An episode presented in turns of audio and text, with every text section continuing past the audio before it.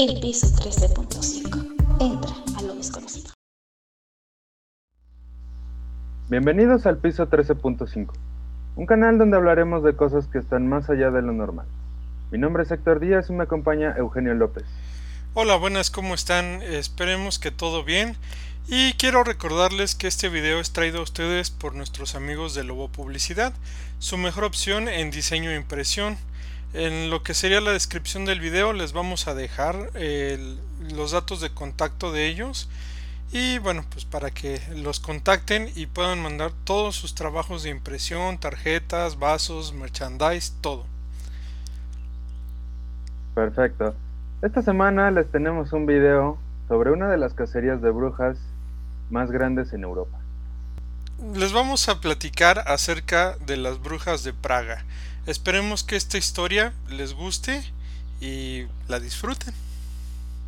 Recuerden que si les gusta el video, denle like, suscríbanse al canal y suscríbanse a todas nuestras redes sociales para que estén enterados de todo lo que está por venir. Apóyennos para hacer una buena comunidad. Cuenta la leyenda que en Belke Losini, Praga, entre los siglos XVI y XVII, durante la Inquisición, tuvo lugar la mayor cacería de brujas en la historia. El máximo inquisidor del pueblo torturaba de una manera tan brutal a las víctimas, que después de esto ellas confesaban ser brujas y esconderse en las rocas de Pedro, un lugar apartado en las montañas de Yesiniki. También confesaban haber organizado aquelarres volado en escobas, insultado al cristianismo al pisotear las hostias y fornicado con mil demonios. En ese tiempo, una mujer llamada María Shunova, que era indigente, robó una hostia de la iglesia local durante una misa, porque la yerbera del pueblo le aseguró que ésta tendría propiedades milagrosas, y eso curaría a una vaca que no daba leche. Para su mala suerte, la condesa Angelia de Galle presenció el crimen e informó de esto al máximo inquisidor. Este hombre la torturó aplastando sus dedos, al aplicarle la bota malaya hasta que logró que confesara su crimen. Se dice que la primera mujer acusada de ser una bruja fue Marisa Tlerova. Durante la tortura acusó a muchas otras personas, a su marido, su hija, una mujer llamada Mari Peskova y el cura Christoph Alba Ludner. Satlerova y su hija confesaron, pero el inquisidor tuvo grandes problemas con Mari Peskova porque no quería confesar. Al final, todos los acusados, junto con la mendiga Marina Shunova y otras muchas mujeres aconsejadas por la hierbera del pueblo, fueron puestas en la hoguera después de confesar. Se dice que en esta cacería murieron más de 80 personas, lo que llevó a la hierbera a señalar a los miembros del tribunal. Después de esto, fue encontrada en su calabozo, muerta porque, como decían los miembros, el diablo la castigó. El cura Christoph es la víctima más famosa. Fue un hombre inteligente y razonable. Desde el principio estuvo en contra de la casa, y por eso el inquisidor quería eliminarlo. El nombre del cura se menciona en la mayoría de los testimonios y por eso fue arrestado. Pasó mucho tiempo en prisión y después de muchos días de tortura confesó y fue quemado en la ciudad de Molenis.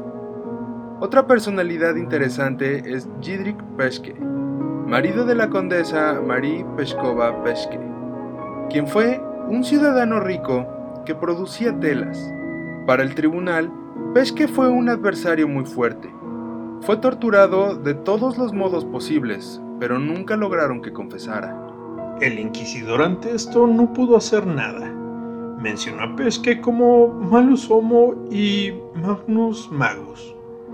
Después de 12 años, Pesque murió en la prisión y fue la última víctima de la casa de brujas en Sumperk. La familia de Pesque se endeudó por los gastos derivados del juicio y el miembro del tribunal, Frantin Saint Ferdinand Gaup, compró su casa a un precio muy bajo. De aquí surge la noche de la quema de las brujas en República Checa, y se dice que durante esta noche, 30 de abril a 1 de mayo, las brujas vagan por todos los pueblos, y celebran sus aquelares. Esa idea pasó de generación en generación hasta convertirse en una festividad. Entonces este día todo el país prende hogueras para quemar brujas de trapo y paja para demostrar que no les tienen miedo. Las mujeres y niñas suelen bailar alrededor del fuego. Todos se visten con ropa oscura y vieja para simular a las temidas hechiceras. Algunos hombres brincan encima de la fogata para demostrar su valentía ante las brujas. La noche de San Felipe y de Santiago, hoy en día, a pesar de su sangriento y oscuro pasado, se ha vuelto una velada que gusta a todos. También es una fiesta de purificación y de la celebración del renacer de la tierra y la vida que ésta proporcionaba, donde el fuego actuaba como elemento protector. A diferencia de los aquelarres organizados por las brujas, es una noche de música, cantos, bailes, asado de carne y salchichas. Una noche para brindar con cerveza y sobre todo, es una noche para reír y celebrar, para dejar atrás lo que duele y mirar al futuro con energías renovadas. Así que, si planeas ir a conocer Praga, ponte muy atento y lleva contigo tu amuleto. Podrías cruzarte con la mirada de alguna malvada bruja en la calle. Si te gustó el contenido de nuestro video, no te olvides darnos un pulgar arriba, suscríbete a nuestro canal, activa la campanita para que te avise de nuevo contenido y síguenos en redes sociales. El piso 13.5. Entra a lo desconocido.